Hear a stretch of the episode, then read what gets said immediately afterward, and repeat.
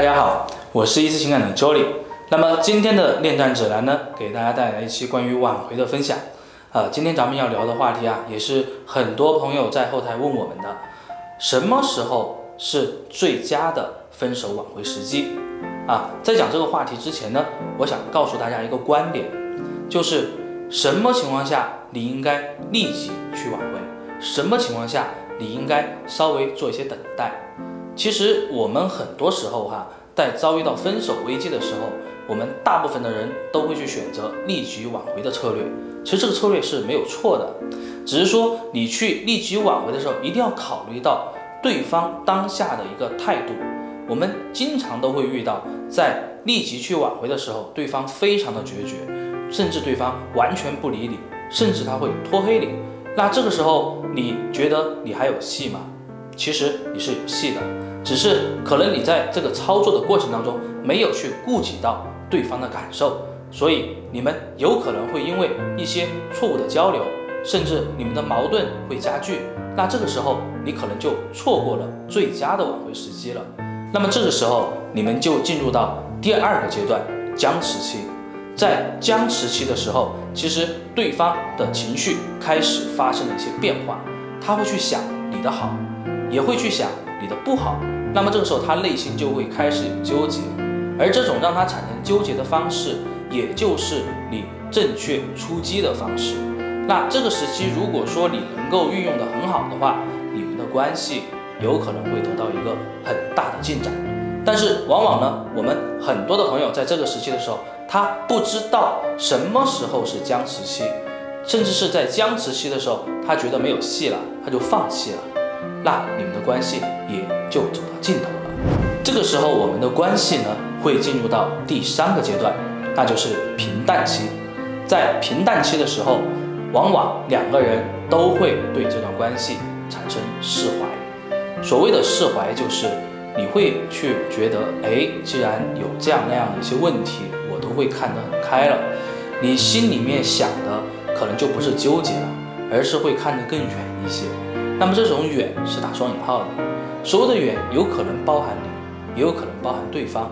那么在这个时期的时候，也是适合去挽回的。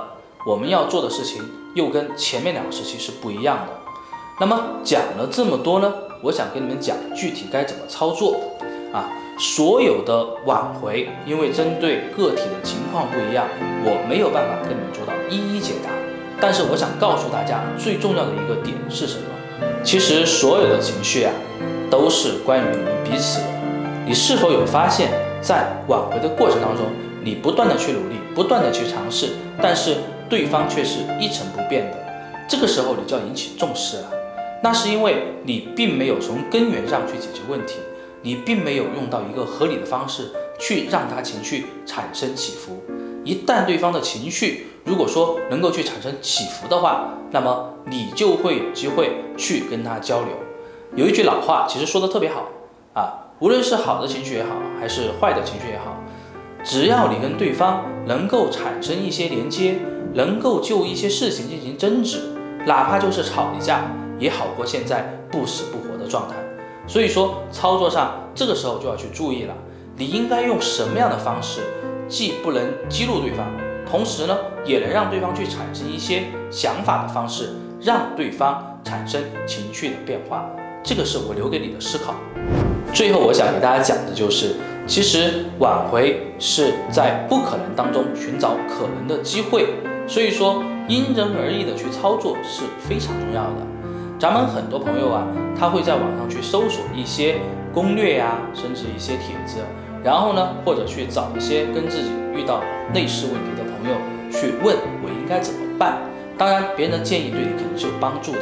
但是针对三个时期，你的操作肯定是需要去做出调整和变化的，而且你们两个人的背景不一样，思想不一样，沟通的方式不一样，操作也是因人而异的。所以说，请哪怕是你不要做什么事情，也好过你去胡乱的照搬，胡乱的去乱搞，那么你的关系有可能会被你越搞越糟糕。那这个时候。可能就没有所谓的最佳挽回时机这个说法了，你应该去想一想，你还需要多长的时间才能够去扳正这件事情，才能够去逆转这件事情。